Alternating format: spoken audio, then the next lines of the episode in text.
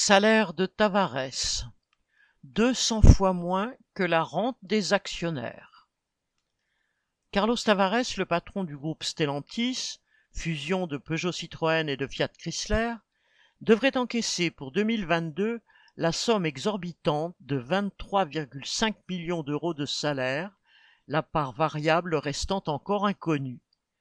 Quant à ceux qui peuvent payer en millions leur PDG, ils ont gagné, eux, des milliards.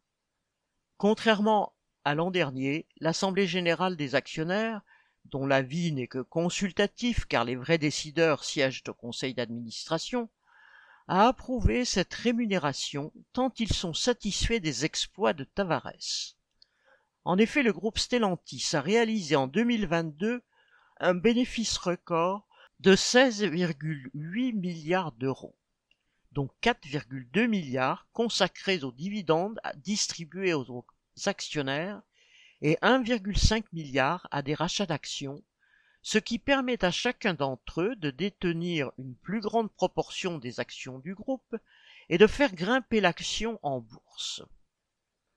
Pour la famille Agnelli, premier actionnaire de Stellantis avec 14% du capital, ou la famille Peugeot avec 7%, cela représente des centaines de millions de dividendes qui viennent s'ajouter à leur fortune calculée en milliards.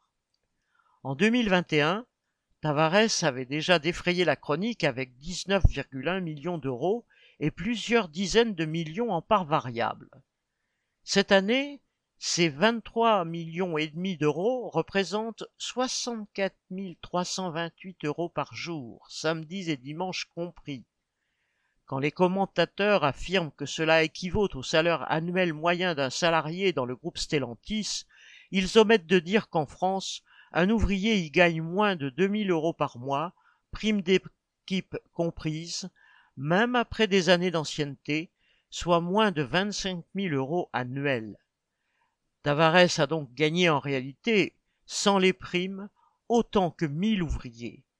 Mais il ne faut pas oublier que les vrais patrons, les actionnaires touchent pendant ce temps, rien qu'en dividendes annuels, autant que le salaire annuel de 175 000 ouvriers. évidemment, ce n'est pas aux travailleurs qui fabriquent les voitures qui enrichissent ces messieurs qu'on demande leur avis sur les rémunérations.